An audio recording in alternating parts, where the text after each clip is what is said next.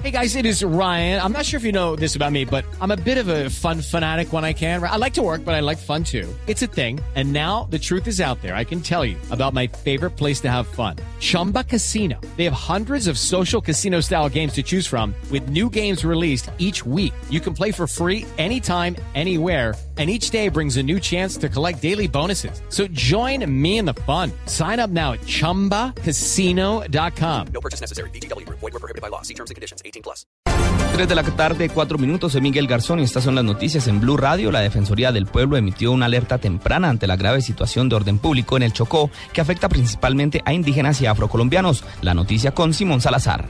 La Defensoría del Pueblo reportó el asesinato de un líder indígena y la desaparición de otro durante el fin de semana, por lo que el defensor Jorge Armando Talora Gómez advirtió que deben tomarse medidas urgentes de protección a las comunidades indígenas y afrocolombianas en el Chocó. Ernelio Pacheco Tonay, presidente de la organización indígena del Chocó, fue asesinado cuando se desplazaba en un bote. Por otra parte, se presentó la desaparición de Miguel Becheche Zarco, presidente de la Asociación de Cabildos Indígenas del Alto Baudó. Esto acontece justo antes de cumplirse la iniciativa que se ha denominado Baudoseando con el fin de visibilizar ante las autoridades la problemática de conflicto armado y de derechos humanos. El escenario de riesgo para la población afrocolombiana e indígena asentada en la subregión del Baudó está relacionado con las acciones del Frente de Resistencia Cimarrón del ELN y del Clan Usuga. La Defensoría advirtió que persiste el riesgo de homicidios, desapariciones forzadas, reclutamientos de niños y niñas, desplazamientos y confinamientos de las poblaciones. Simón Salazar, Blue Radio y tres casos sospechosos del virus chikungunya fueron reportados por las autoridades de salud en el Atlántico. La información con Rodolfo Rodríguez.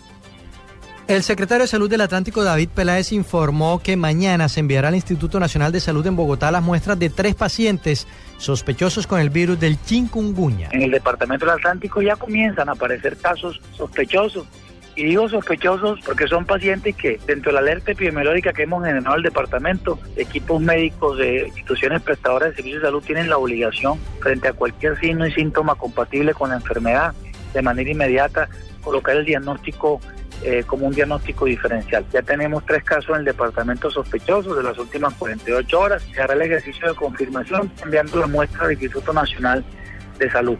Las muestras pertenecen a dos pacientes del municipio de Sabana Grande y a uno de Campo de la Cruz en el oriente del departamento. En Barranquilla, Rodolfo Rodríguez Llanos, Blue Radio.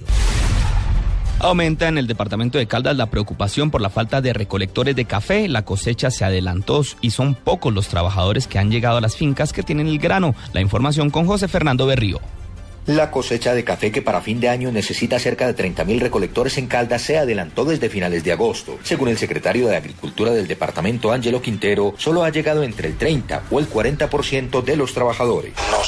Acompañen en esa recolección, recolección donde los cultivos eh, de café de Caldas están renovados, cultivos muy bajos al alcance de la mano, con una cosecha abundante, eh, lo que va a permitir no solamente que tengan unos muy buenos ingresos. En Caldas hay 78.000 hectáreas listas con la cosecha del grano, por lo que la convocatoria se hace en las plazas de mercado, inclusive a través de perifoneo, para que los agricultores acudan a las fincas y extiendan el llamado a campesinos de otros departamentos. En Manizales, José Fernando Berrío Becerra, Blue Radio. El ciclista español Alberto Contador logró ganar hoy su tercera vuelta a España, título que ya había logrado en 2008 y en 2012. La ampliación de la noticia con Rubén Darío Arcila y John Jairo Osorio.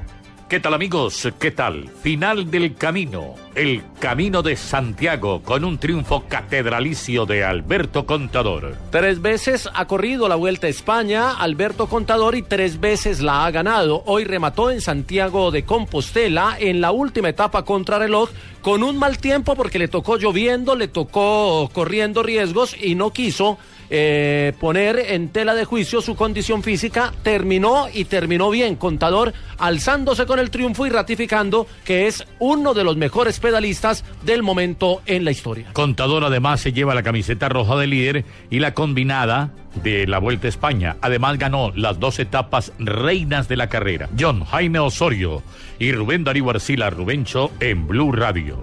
Buenas tardes. Noticias contra reloj en Blue Radio. 3 de la tarde, 8 minutos, las noticias contra reloj en Blue Radio. La noticia en desarrollo. Canadá venció a Colombia en la Copa Davis de tenis y logró el pase al grupo mundial de la competición, luego del triunfo en sencillos de Milo Raonic sobre Santiago Giraldo en Halifax. La cifra, según el exdirector de la CIA, Michael Hayden, para finales de año Estados Unidos acabará teniendo unos 5.000 militares sobre el terreno en el marco de su lucha contra el grupo yihadista Estado Islámico en Irak y Siria.